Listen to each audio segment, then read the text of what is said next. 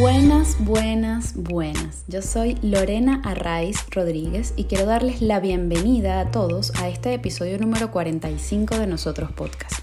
Nuestra invitada de hoy es una gran maestra, una mujer que por sobre todas las cosas cree profunda y honestamente que todo se puede con la fuerza del querer. Y lo cree porque lo ha soñado y lo ha hecho realidad ella misma, nadie se lo ha contado.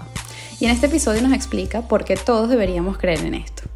Ella es Virginia Aponte, quien fundó hace 45 años el grupo de teatro de la Universidad Católica Andrés Bello y también fundó el grupo profesional Hago Teatro y la Fundación Medatia, desde donde promueve el teatro como herramienta educativa desde hace más de 25 años.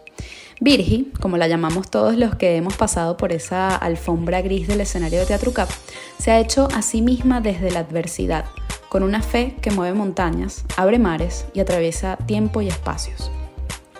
Desde muy niña en su Cuba natal, a la que volvió 55 años más tarde de exiliarse a Venezuela, alimentó esa fe en la humanidad que la ha hecho transitar su camino buscando lo bueno en lo malo, como dice ella.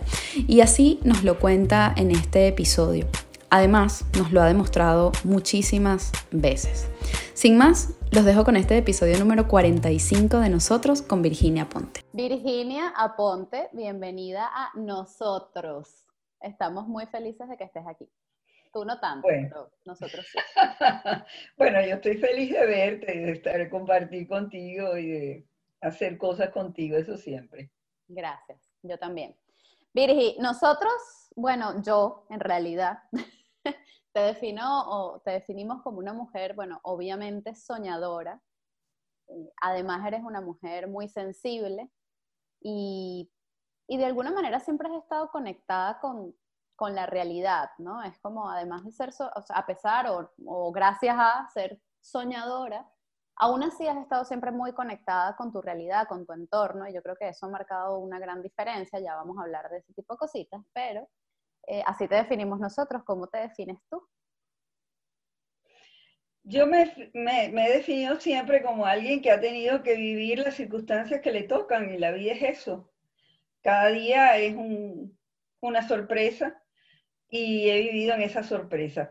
Soñadora, bueno, quizás porque he tenido que vivir en la sorpresa, también me he tenido que inventar los ideales de lo que yo quisiera que fuera si no hubiera tantas sorpresas en nuestro entorno, pero todo es una combinación entre sorpresa e ideales. Y bueno, se dan una combinación interesante que yo creo que ha sido mi vida. Es eso es eso, lo, lo has sabido combinar, porque bueno, a veces esas sorpresas no tienen nada que ver con esos ideales que no tienen la cabeza y es difícil pues encaminarse, pero tú lo has sabido hacer muy bien y te lo agradezco. Yo pienso que de lo malo sacamos a veces lo mejor de nuestras vidas. Bueno, sí, es así, también es verdad. Sí, sí, no lo dudo. Virgi, eres cubana, eh, llegaste a Venezuela muy joven y yo quisiera que nos contaras un poco esa, esa infancia y esa juventud, bueno, esa infancia en Cuba, esa juventud en Venezuela, llegaste creo que a los 13 años, puede ser, ¿no? 14. Claro, 14. Este, bueno, y claro, esa infancia en Cuba y esa adolescencia, digamos, en Venezuela, y cómo esa, ese, bueno, exilio es una palabra que está ya muy utilizada, pero digamos, cómo esa transformación de vida, pues te, marcó de alguna manera el camino, ¿no? A seguir. Y bueno, también qué te gustaba hacer, cómo era esa Virgen pequeñita y, qué recuerdos atesoras así en tu memoria. Bueno, como te decía antes, de lo más malo puede surgir lo mejor también.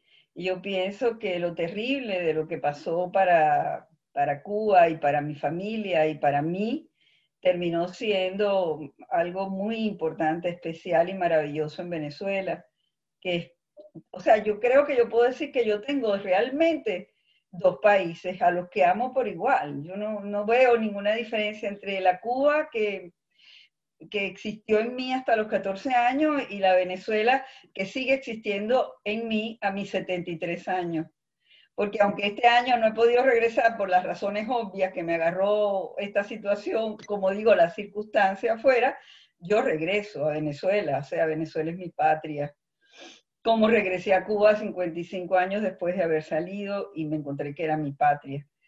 ¿Cómo fue esa vida mía en Cuba? Fue una vida muy particular porque mm, desde muy chiquita yo quería hacer muchas cosas, eh, eh, algo, algo aventurera, ¿no? Y me molestaba el hecho que me dijeran, no, tú no puedes hacer eso porque tú eres una niña. Y esa repetición constante, tú eres una niña, motivó a que yo tratara de hacer las cosas que no hacían las niñas y entre otras cosas yo era la rebelde. niña. No, no era rebeldía, es que ¿por qué no las iba a hacer? Eh, o sea, en, el, en la, donde yo vivía en el Vedado había un grupo de muchachos que jugaban béisbol este, en un terreno vacío que había y yo, yo me iba a jugar béisbol y yo jugaba béisbol y era la única niña que jugaba béisbol en ese terreno vacío. esas son las cosas que yo hacía. Mi casa en, en el Vedado era una casa inmensa que tenía, cuando yo todavía eh, era muy chiquitica, quedaban restos de esa casa que era de principios del siglo XX, yo diría que finales del XIX, porque vivió uno de los gobernadores de la isla española en esa casa. Y al fondo, el, jardín de mi casa al fondo tenía mil metros. Entonces al fondo, al fondo había una cochera. Y en esa cochera había un coche antiguo. Y ese era uno de los lugares más mágicos donde yo podía jugar, en el coche antiguo, hasta que un día decidieron sacarlo de allí porque aquello todo era un estorbo. Y perdí uno de mis lugares más hermosos de la casa, que era el, el, coche abandonado aquel lleno de, yo diría que de ratones. Pensé que me ibas a decir lleno de fantasía y no sé qué, no de ratones. No, pero es que yo los ratones los recogía y los guardaba. Yo los protegía. Yo los protegía. En mi casa estaban siempre buscando la manera de ver cómo salían de los ratones que yo guardaba. Yo como que me creía cenicienta y que la carroza se iba a convertir algún día en esa, esa cosa mágica de Walt pero no, definitivamente no. En mi casa botaron la carroza y los ratones. Ah, bueno, pero no pasó nada. Ya creaste otras ilusiones de otras maneras a lo largo de tu vida me busque otros inventos. Siempre. Si algo, si algo hace Virginia siempre es inventarse algo. Sí, los digo yo. Hay que, inventar, hay que inventar. Virgi, toda tu vida em, universitaria, digamos, ¿no? Una vez que, obviamente ya en Venezuela y, eh, profesional incluso, la, bueno, yo diría que sobre todo tu vida personal, ¿no? Este, de alguna manera todo ha girado en torno al, teatro. Eh, bueno, fundaste Teatro UCAP, que era el grupo de teatro universitario, Hago Teatro, el grupo de teatro profesional, y la Fundación Medatia, que, bueno, es un espacio maravilloso. Y cuando digo espacio, me encanta, me encanta decirle espacio, porque no, no tiene, o sea, no es solo un lugar físico, ¿no? Es como que Sí, tiene su sede en San Rafael de Mucuchí, es lugar que todos los que hemos pasado por allí amamos profundamente, eh, pero es como que está en todas partes, ¿no? Yo lo siento así con la fundación en particular. Pero bueno, en cualquier caso, a lo que iba. Eh, ha fundado estos tres eh, espacios y de alguna manera, a partir de todos ellos, eh, tú, y todos los que hemos pasado por allí hemos contribuido a eso, a ese sueño tuyo que, que luego se hizo realidad, que es dejar huella, ¿no? En, en tantos niños, en tantos jóvenes, en tantas personas eh, a lo largo y ancho del país, diría yo. Eh, ¿Qué ha significado el teatro para ti? Bueno, mira, eso es bien, bien, bien, bien de circunstancias. Yo, yo me casé muy joven, eh, saliendo de bachillerato, tenía apenas 18 años y me casé este, con, con Juan y estuvimos juntos 50 años hasta que él murió. Este, o sea, mi vida personal es, es, paralela a mi vida familiar, o sea, eh, eh, hay la personal familiar y la personal teatral. Pero ambas han caminado de una manera paralela a lo largo de mi vida, ¿no? Y eso me emociona, porque 50 años de casada, 45 años que vamos a cumplir en el grupo de teatro, es mucho. Eh, la fundación del grupo CAP en realidad tiene una historia, porque yo simplemente me anexé a mi profesor Marco Reyes Andrade, que me llamó cuando yo estaba terminando la carrera de comunicación social y me dijo, yo quiero que tú estés conmigo en una obra de teatro. Él sabía que me encantaba el teatro desde que él me dio la materia el segundo año, cuando era por año y no como ahora, que es por semestre y todo es distinto Pero bueno, yo, yo le dije, bueno, Marco, sí, y eso que ya en aquel momento ya yo tenía tres hijos, porque yo estudié la carrera casada. Y, y ahí empezó el proceso hacia el Teatro CAP, porque primero fue el teatro este, simplemente de eh, humanidades. Y de ahí pasamos a hacer el Teatro CAP, pero si hay una figura importante al que, al que hay que reconocerle eh, lo que ha sido el teatro de la universidad ha sido también a Marcos Reyes Andrade. Debo, es así, las cosas como son. Es así. las cosas como son. En cuanto después a lo que sucedió fue un proceso. Yo estaba casada, yo tenía tres hijos, inmediatamente tuve a la cuarta, con cuatro hijos, cómo iba a ser teatro profesional, este, era de noche, todos esos problemas. Y por eso te digo que las circunstancias hacen la vida. Yo dije, ¿cómo yo arreglo este problema de el teatro y mi casa y mis hijos? Y entonces se me ocurrió que lo lógico es que yo me convirtiera en profesora en la universidad. y yo me hice profesora en la universidad y entonces arrancamos el teatro como un proyecto de educación que a la larga va a ser en consecuencia lo que hace nacer a Medatia, que es el teatro como instrumento de educación 25 años después que empezáramos el proceso del Teatro CAP. O sea, que han pasado muchas cosas. Muchas. Y muy fácil, ¿no? Y, y, por qué este, tanta importancia del teatro en mi vida? Bueno, a mí me quitaron un país.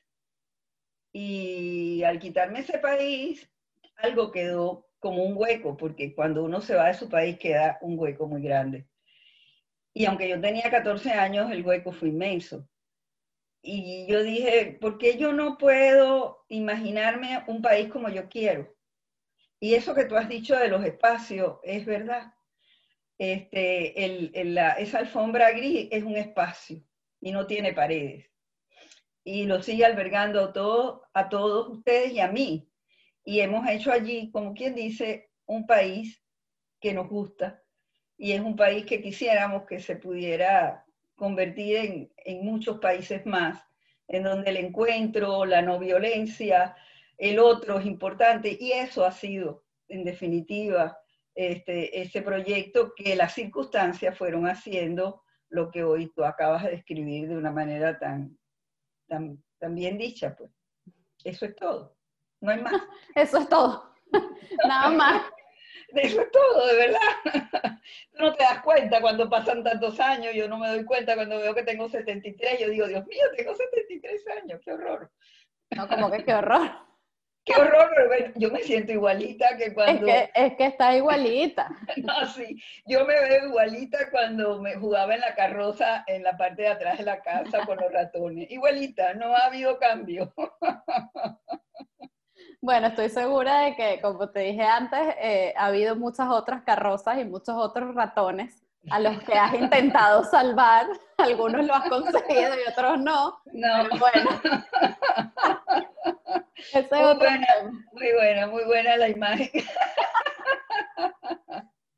Virgi, tienes, ahorita estabas hablando de, bueno, de nuestra querida alfombra gris, para quienes nos ven y escuchan, eh, el, el, espacio en el que está el grupo de teatro de la UCAP, en la Universidad Católica Andrés Bello, em, tiene pues, el, escenario tiene una alfombra gris. Entonces, bueno, antes de comenzar a, grabar estábamos hablando de, la importancia de esa alfombra gris, pero como, o sea, del significado ¿no? que, que tiene para todos los que hemos pasado por allí, afortunadamente. Entonces, bueno, estabas hablando de esa alfombra gris eh, y, de, y de, bueno, ese país o esos países que quisiéramos construir a partir de lo, de lo que creemos todos los que compartimos ese, ese espacio en algún momento, sin importar el tiempo, porque además esa es otra cosa que tú has logrado, que es que haya transferencia, por decirlo de alguna manera, entre las distintas los distintos grupos, ¿no? Independientemente de los más viejos o más jóvenes. Generaciones, generaciones. Eso era lo que iba a decir, chica, gracias, generaciones. Se me fue la palabra. Vale, las distintas generaciones de Teatro y hago teatro. Entonces, bueno, eso también es maravilloso, ¿no? Que, que, que, somos como esa gran familia, ¿no? De hermanos, primos y tíos y abuelos y nietos y todos juntos ahí. Bueno, el cuento es, a lo que voy, que tienes varias frases. Tú hablabas allí de, de la importancia, por ejemplo, de la no violencia, del encuentro con el otro, ¿no? Esas son algunas de las cosas que tú eh, y, y, y, todos los que hemos pasado por allí, pues tenemos como muy dentro. Hay dos de, de esas frases que, que, tú siempre dices y que se han convertido de alguna manera en lemas, ¿no? De, de vida para, bueno, quizás para ti, pero para mí sin duda lo han sido, eh, que son Somos Memoria, por una parte, y, me parece una imagen preciosa porque además es no solamente la memoria como el recuerdo, sino la memoria de, que se genera a partir de los vínculos, ¿no? Y de los afectos, y de, y de cómo construimos esa, esa, memoria colectiva compartiéndonos con el otro. Y, y, eso me parece una imagen preciosa y yo simplemente te la quiero agradecer. Y la segunda frase es, todo se puede con la fuerza del querer. Eh, esa frase es, es parte de, de, la Fundación Medatia y yo sé que tú crees honestamente en eso, ¿no? Porque lo has demostrado, lo has, has construido tu vida en función de, de esa afirmación. Y yo te quiero preguntar o, o pedir que, que, que, nos digas algo para aquellos que, bueno, creo que todos igual hemos pasado por allí, por esos momentos en los que dices, yo puedo querer mucho esto, pero no, no, no se puede, ¿no? Entonces, ¿qué nos dices a los que a veces creemos que no se puede y tú eres tan defensora de esa, de esa imagen de que todo se puede con la fuerza del querer? Bueno, mira, es que la vida me lo ha demostrado. Por ejemplo, ahora, este año de pandemia que ha cambiado tantas cosas, ¿no? La vida. Eh, sí. ¿Cómo íbamos a hacer teatro, verdad? Con esta situación en donde todo el mundo está en la casa. Además, figúrate, yo, factor de riesgo, 73 años, no sé qué, cuántas cosas más. Entonces decía, bueno, ¿cómo hacemos? ¿Cómo hacemos para poder continuar? Y este, me llegó, me llegó un texto de mi amigo Federico Pacanins, que es la persona que está al frente de la Asociación Humboldt, que es un hombre increíble, y me mandó un texto y me dijo, Leo, ¿qué te parece? Yo lo leí y me encantó el texto, es una adaptación que él hace de unas reflexiones de eh, Jean Giraudoux, cuando la Segunda Guerra Mundial, él tenía un diario y ahí ponía lo que él sentía, lo que él pensaba, y Segunda Guerra Mundial y pandemia para mí no debe tener mayor diferencia, porque eh, creo que ellos la pasaron peor que nosotros. Entonces yo me dije, bueno, si este hombre con esta reflexión me deja cosas tan buenas, yo debería hacer esto público. Y le dije a Federico, Federico, lo voy a, lo voy a tratar de montar por internet con gente en Caracas. Y eso fue lo que pasó. Y entonces se montó la pieza, Federico, la Embajada de Francia nos apoyó, el, el embajador de Francia en Venezuela es un hombre increíble, y nos apoyó y pudimos hacer la, el trabajo y este, se, se, grabó en video y se va a presentar en el 19 de febrero, se, se va a poner por YouTube. Y yo no puedo creerlo todavía, lo terminamos de hacer en diciembre. Y además de eso, este año trabajamos todo el año, eso fue una transición para mí, lo del combate, entre el apoyo de Federico y este, gente de Medatia como es Duilia Díaz, y actores de agoteatro como es Miguel, su esposo, Miguel Abreu, y este, una muchacha que está saliendo del Teatro CAP, que se llama Andrea Álvarez. Entonces, entre esas tres personas logramos esta locura. Esta locura que es bien loca, porque además Andrea, para contarte así poquito, ella estaba en Valle la Pascua y no había conexión por internet. Wow. Entonces yo tenía a Miguel solo del otro lado, que era el otro actor, y su esposa, que hizo la dirección en sitio, y ella este, se aprende también el papel, y ellos trabajaron eh, la pieza por un lado, y Andrea por el otro lado se aprendió lógicamente el, personaje que ella le toca eh, hacer en, en el trabajo, y entonces me mandaba los audios y yo le mandaba de vuelta los audios para que ella supiera cómo tenía que decir los textos. O sea. o sea, la locura absoluta. y todo eso, ella, ella llegó a Caracas en noviembre para graduarse de comunicadora social. Y entonces esa semana ensayaron este, por fin juntos. Y este, eh, Federico fue a ver el, el ensayo general y quedó tan contento que dijo, lo grabamos ya. Y entonces la primera semana de diciembre se hizo el video que tú vas a ver el 19 de febrero. Wow. O sea, es que, bueno, todo se puede con la fuerza del querer. Todo se puede con la fuerza del querer. Además que la otra pieza que estoy montando, que debemos estrenar ahora en marzo, si Dios quiere, es una pieza de un autor cubano que ha vivido toda su vida en Cuba y que yo lo conocí cuando regresé 55 años después. Eh, Reinaldo Montero. Reinaldo Montero es un dramaturgo extraordinario y estamos montando Medea, pero en versión latinoamericana. Es una cosa increíble la pieza, es una cosa increíble.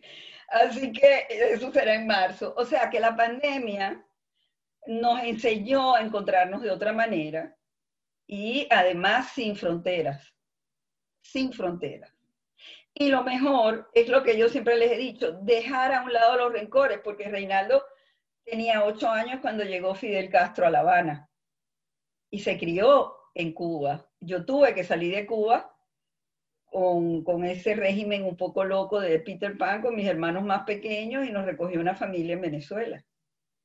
O sea, no hay por qué odiarnos, no hay por qué poner al otro en una etiqueta, no hay, no hay, no hay. Reinaldo es un hombre increíble y lo conocí cuando, ya te digo, regresé a Cuba 55 años después. Él también vive en el Vedado y me dijo, Virginia, aquí tienes una habitación para ti cada vez que regreses a Cuba. Wow. Háblanos de ese regreso, Virgi.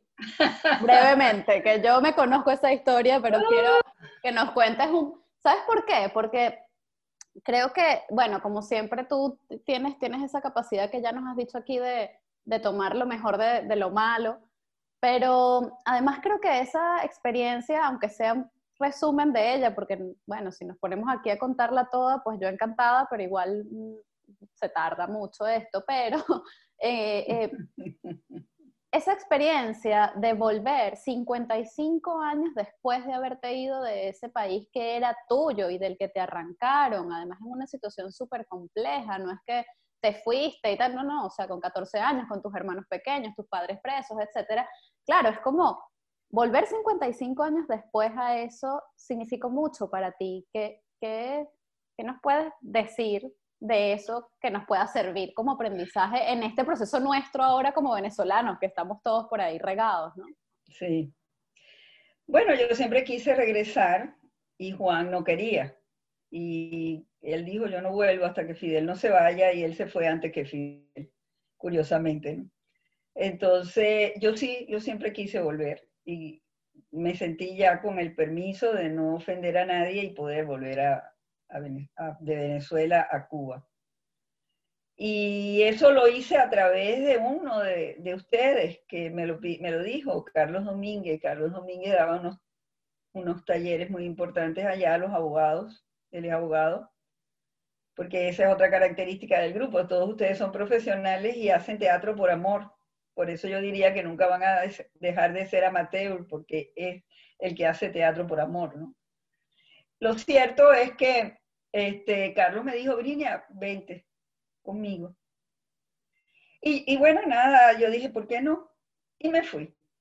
Me fui, este, como siempre, en Copa. Le estoy haciendo propaganda a Copa porque Copa me ha sacado y me ha entrado siempre en estos últimos años. Es increíble, increíble. Lo cierto es que en Copa eh, llegamos a Panamá este, y, de, y, en Panamá teníamos que agarrar el avión para La Habana. Entonces es curioso porque nunca se me va a olvidar ni siquiera la, la, salida, era por la salida 9. Cuando llegué allí estaba rodeada de gente con maletas, con, eh, bueno, parecía eh, que iban a montarse en un autobús. Aquello. Entonces e, eran los cubanos que viajan a Panamá a comprar cosas. Ah. Esa fue la primera impresión tan grande que me llevé. Yo dije, bueno, ¿cómo es esto? No entiendo mucho, pero no importa. Llegué al aeropuerto, tuve que ir con mi pasaporte cubano porque al haber nacido en Cuba a mí no me dejan entrar con mi pasaporte venezolano, tengo que llegar con pasaporte cubano. Y cuando me recibió la muchacha que me selló el pasaporte, me, me dijo, bienvenida a su país, señora. Y de ahí para adelante... O sea, no había pasado 55 años, no, sí, no existe el tiempo, no existe el tiempo. Llegué a Rancho Boyero, que es por donde yo salí, pero claro, el aeropuerto este, no era el mismo porque el mismo lo, habían construido los canadienses, le regalaron a Cuba el aeropuerto nuevo, se lo construyeron. El aeropuerto viejo ya no, no sé si lo utilizan en, aviones pequeños, como en Venezuela, que está el aeropuerto viejo por donde yo llegué a Venezuela y, ese aeropuerto quedó como algo más personal de, de, vuelos internos y cosas así del gobierno, de todos los gobiernos. Bueno, lo cierto es que eh, esa fue la primera impresión muy buena y este, salimos este, a esperar las maletas, Carlos y yo, y enseguida salió la maleta y me fue a recibir al aeropuerto una persona, Maggie, no voy a decir apellidos, Maggie, que era, eh, fue eh, eh, la protagonista de una novela muy interesante que se llama Mis años verde olivo, porque ella se casa con un chileno. Y lo curioso es que otra parte de mi vida ahora tiene un lugar muy importante en Chile también, ¿no? Eh, es, es, increíble cómo todo está conectado. Todo está conectado, ciertamente. Entonces Maggie me fue a buscar, ella era la hija del fiscal general al principio de la revolución. Su papá, pues, este, fue el encargado, pues, de juzgar a los contrarrevolucionarios, entre ellos, pues, mi padre, aunque no fueron juzgados por el papá de Maggie. Pero lo importante es que Maggie y yo nos hicimos amigas en Miami a través de una amiga mía cubana, que fue mi compañera de colegio de primer grado, que ha ido a Cuba mucho con las mujeres demócratas norteamericanas que han establecido una relación importante con Cuba, ya lo sabemos, que ha traído tanto dolor de cabeza para los venezolanos. Lo cierto es que Annie ha ido mucho con estas mujeres demócratas, porque Annie es del Partido Demócrata, y me presentó a Maggie. Y este, Maggie me fue a buscar al aeropuerto cuando yo llegué con Carlos. Y ese mismo día nos montamos en un taxi de un amigo de Maggie. Y Maggie me dijo, este, vamos para el apartamento que, en donde te vas a quedar en el vedado, pero antes te voy a pasar por tu casa. Y esa misma noche que llegué al aeropuerto, este, nos montamos en el taxi y ella me llevó a mi casa. Pasé frente a mi casa. Días después estuve en mi casa, pero esa ya es otra historia. Y como esto es muy largo, son muchas las cosas que pasaron. Además, para hacerte corto, me quedé más tiempo del que yo esperaba porque no agarró el ciclón. Irma. Lo recuerdo, sí. Entonces, desde, ay, no, no, eso fue increíble porque yo todos los 14 años que viví en Cuba nunca nos entró un ciclón y de pronto regreso y hay un ciclón. Pero fue otra experiencia muy, muy importante la del ciclón en, en La Habana. Bueno, hay muchas historias. Yo no sé qué más quieres que te cuente. Lo importante es que en Cuba me recibió el cubano con los brazos abiertos a donde fui. A donde fui. Con un inmenso amor sin, no, no tuve un enfrentamiento ideológico con nadie, sino simplemente me encontré con seres humanos. Eso es todo. eso es todo. Eso sí es todo. Eso es, absolutamente todo, no hay más. yo creo que sí. Si todos logramos entender eso eh, en general, para nuestra vida, eh, ya habremos ganado, ¿no? Si, es pura ganancia, es pura ganancia. Claro, es que si siempre tenemos presente que quien está delante es otro ser humano como yo, como tú, eh, ya está, de todo lo demás desaparece, así que qué bonito, qué bonito que termines ese, ese, resumen mínimo eh, con esa idea, ¿no? Virgi, ¿con qué sueñas y a qué le temes? ¿A qué le temo? Vamos a empezar por qué le temo. Ok. Eh, le temo al hecho de dejar de poder hacer teatro. Le temo. Yo no creo que tú puedas dejar de hacer teatro de ninguna manera, pero bueno. no sé, no sé. Hasta ahora, gracias a Dios, me las he podido inventar para seguir haciendo teatro a pesar de las dificultades y eso ha sido un regalo de la vida. ¿Y con qué sueño? Bueno, sueño con que se siga haciendo el trabajo de Medatia, porque hoy en día, este, a, Dios gracias, eh, en la fundación, allá en la Casa de San Rafael, está Vilitza Sánchez, profesora, maestra formada en LOCAP, porque cuando nosotros hicimos los primeros talleres allá con Daniela Egui, que hoy en día trabaja para Fundación Polar, eh, Daniela se quedó a vivir casi un año, nueve meses se quedó a vivir Daniela allá en la fundación. Y entre las personas que ella formó está Vilitza, que tenía 14 años como yo.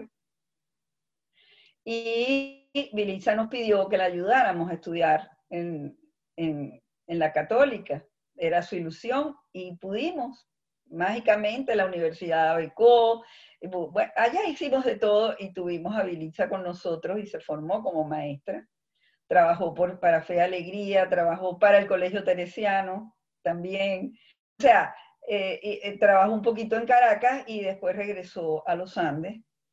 Y hoy en día está llevando ella el trabajo de educación para la comunidad, abierto totalmente a todo grupo de cualquier pensamiento político, Dios mío, allí todo el mundo entra a aquella puerta y allí simplemente se da lo mejor de cada uno. Y eso es un logro. Por supuesto. Es un logro, de verdad. Y además es un logro eh, para ti, para todos nosotros que hemos formado parte de, este sueño y, también es un logro para nuestro país, ¿no? O sea, desde el punto de vista más altruista quizás, pero, pero es un logro, es un logro para poder volver a encontrarnos, ¿no? O sea, tenemos que encontrarnos y la única manera de encontrarnos es pues entender que este, todos de alguna u otra manera en algún momento hemos, yo creo que olvidado cosas importantes y hemos cometido errores, todos hemos cometido errores y bueno, los hemos pagado muy caro. Y yo, yo creo que hay, hay un momento en donde los errores tienen que terminar siendo aprendizaje. Como yo te digo, de lo malo tenemos que sacar lo mejor. Y esto, este es el momento para Venezuela lograr eso. Yo, yo sí lo creo profundamente. Vamos a ver si, si se da ese sueño de encontrarnos otra vez como país, dejando atrás nuestros errores y buscando lo positivo de lo que somos. Y para mí Venezuela es uno de los países más amables, de corazón abierto. Hay que ver cómo se recibió siempre al que no era nacido allí, porque yo nunca sentí que yo era una extranjera, nunca lo sentí. Y eso es algo que le voy a agradecer tanto a mi país, Venezuela, porque me hizo hacer eh, eh, mi vida como una más allí, como una más. Como una más que había nacido, como tú. Como yo, sí. Estaba pensando mientras decías eso que, bueno, quién sabe, todavía ya veremos, pero, pero bueno, yo, yo siento más o menos algo así con, con España en este caso, que es donde estoy, y, y, sí, es una sensación muy, muy bonita que, que, bueno, que uno agradece porque cuando te arrancan tu país, que siempre vas a llevar contigo aunque te lo arranquen, no importa, eso eh, eh, da igual, tú lo llevas dentro, pero también que lo lleves dentro y puedas compartir ese amor con otro país, con otra tierra, pues creo que es un regalo sin duda. bueno, yo, yo, soy asturiana, que diga. mi, mi, familia es asturiana. Es verdad. Y, claro, y la casa del vedado la compró mi bisabuelo asturiano. ¿Ok? Cuando Fue Sí, todo está relacionado. Y, y cuando yo regresé a España la primera vez, me acuerdo que fui a la, a la casa, que queda, es un pueblo que queda como a media hora de la capital asturiana, y, Y fue interesantísimo porque yo, amo a García Lorca, tú lo sabes, y llegué a aquella casa y me encontré con la casa de García Lorca, como quien dice, y su Bernarda. Mi bisabuela tuvo, eh, tuvo cuántos hijos, eran cuatro mujeres y dos hombres, seis hijos. Solamente se pudieron casar los varones, las niñas todas se quedaron solteras. Wow. ¿Por qué? Porque porque bueno, porque los candidatos no eran suficientes para la bisabuela. Claro, la casa. Que por cierto, por, cierto, se llamaba Virginia, como yo. Bueno, mi nombre, no, eso viene de ahí. mi, nombre viene de mi bisabuela Virginia, la Bernarda. Tal cual, tal cual. Bueno, qué fuerte esto. esto qué, muy fuerte. Eso no lo sabía, esa historia. No, esa parte no me la sabía yo. España es muy especial, porque cuando voy a España siempre piensan que soy canaria. Sí, bueno. usted, es canaria, ¿verdad? Le digo, no, yo soy cubana. Bueno, es lo mismo. ustedes, ustedes son parte de, nuestro país porque ustedes fueron la isla nuestra. Sí, sí, sí. me lo dicen. Tal cual. Sí me lo dicen, de verdad. No, no, te creo, te creo, porque cuando a mí también eres, eres eh, canaria, no venezolana. Ah, bueno, la octava isla, que ahora sería la novena, porque ya hay una octava. Pero sí, que aquí nosotros somos todos parte de, de todo esto. Bueno, yo creo que eso, eso se resume de nuevo en lo que dijiste hace un momento de, de ser eh, humanos, de, de, saber que tienes enfrente a otro ser humano y da igual eh, eh, la, la, la, nacionalidad o, o, lo que digan tus papeles o tú, no, da igual. O sea, estamos todos en el Somos seres humanos en un planeta que hoy, hoy con la pandemia se revela de otra forma. Somos todos seres humanos enfrentando un problema. Y eso nos debería hacer a todos este, mucho más unidos, porque es un problema de todos y no de unos pocos, es de todos. Así es. Entonces lo malo podría ser bueno. Siempre lo malo puede ser bueno, está en uno transformarlo. bueno, Virgi, te quería preguntar, bueno. vas que hace rato me dijiste ya, ya con esto terminamos y no te agobio más. Este, a Virginia no le gustan las entrevistas, por eso digo esto. Este, Virgi, te, te, iba a preguntar qué significa Venezuela para ti y qué podríamos hacer para unirnos eh, de nuevo, pero bueno, ya me has dado como un, hace un ratito. Ya te lo dije. Sí, ya hace un ratito decías, un poco, dabas ya tu respuesta sin que yo te la preguntara. Así que, bueno. Eh, eh, hago la tarea adelantada. Muy bien, no lo dudo. Así que nada, no me queda nada más por, por decirte y, bueno, por preguntarte, por decirte, tengo siempre muchas cosas que decirte, como por ejemplo, gracias. Gracias por, por haber construido un espacio eh, sin espacio ni tiempo en el que siempre podemos encontrarnos, en el que, al que siempre podemos volver. Esto te lo he dicho ya muchas veces y, y nada, lo repito aquí ahora para, agradecerte una vez más por todo eso que, has hecho en mí y en todas las personas que, son importantes para mí, que la gran mayoría vienen de, esa alfombra gris. Bueno, hija, ¿qué te puedo decir ante tus palabras? Que, para mí lo más importante ha sido este camino, que cuando me hicieron los test para saber qué vocación tenía yo, salió que tenía vocación para el arte en un por ciento muy alto, era la verdad, y un por ciento muy bajo para la educación. Bueno, ahí se pelaron un poquito. Entonces, mira, la educación fue la que me permitió hacer el arte. Así que nunca hay nada que uno pueda decir no es, no es válido. De nuevo, todo se puede con la fuerza del querer. Sí, señor. No sé si mis alumnos, pobrecitos, que iban a las clases y oían esas clases tan extrañas de la profesora Virginia, pero la verdad es que yo recuerdo aquellos momentos de una manera tan especial, cuando entraba por el aula a decirle lo que se me ocurría. Maravilloso. Así que nada, Virgi, muchísimas gracias, muchísimas, muchísimas, muchísimas gracias. A ti y por toda tu trayectoria, por todo lo que has hecho y por haber aceptado esta entrevista. Que, Ay, Dios mío, sí. Te metí en este paquete. Para mí era importante contarle al mundo, bueno, al mundo, a todos los que nos quieran. De mi carroza, de mi carroza con ratones. De tu carroza con ratones sobre todo. Gracias, Virgi.